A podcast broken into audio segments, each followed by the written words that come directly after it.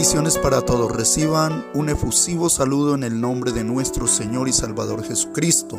Hoy tomaremos el pan del cielo de el Evangelio de San Mateo capítulo 15, versículos 36 al 38 que dicen, Y tomando los siete panes y los peces, dio gracias, los partió y dio a sus discípulos, y los discípulos a la multitud, y comieron todos y se saciaron y recogieron lo que sobró de los pedazos, siete canastas llenas, y eran los que habían comido cuatro mil hombres, sin contar las mujeres y los niños.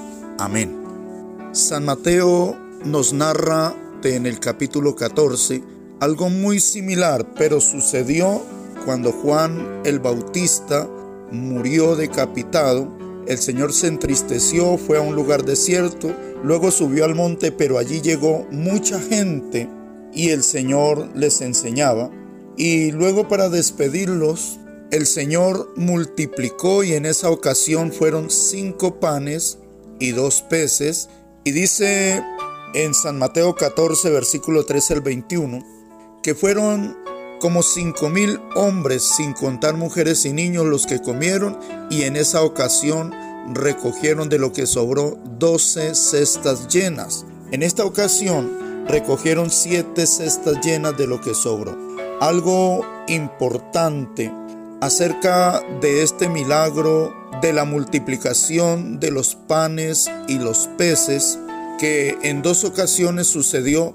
En una ocasión comieron cinco mil hombres y en otra ocasión cuatro mil. En una ocasión recogieron doce cestas llenas, en otra recogieron siete cestas llenas de lo que sobró. Entonces nos damos cuenta que son dos ocasiones diferentes, pero que en realidad sucedió.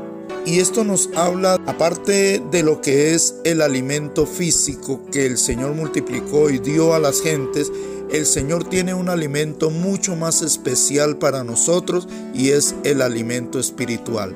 Pero también podemos aprender que en las manos del Señor Jesucristo todo se multiplica cuando es del agrado del Señor. De tal manera que si nosotros encomendamos al Señor un negocio, un cultivo, una producción de algo, y es agradable delante de Dios la manera como nosotros lo manejamos, y si somos fieles al Señor como Él lo recomienda en su palabra, entonces el Señor también podrá multiplicar en nosotros las bendiciones, multiplicar el negocio, multiplicar el cultivo.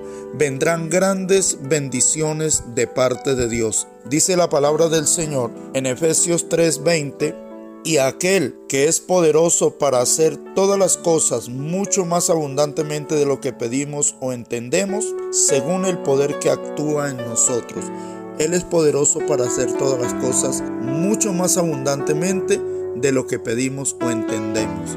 Encomendemos todas las cosas en las manos del Señor y seamos fieles en todo y veremos la gloria de Dios. Mis amados, que el Señor nos continúe bendiciendo rica grande y poderosamente.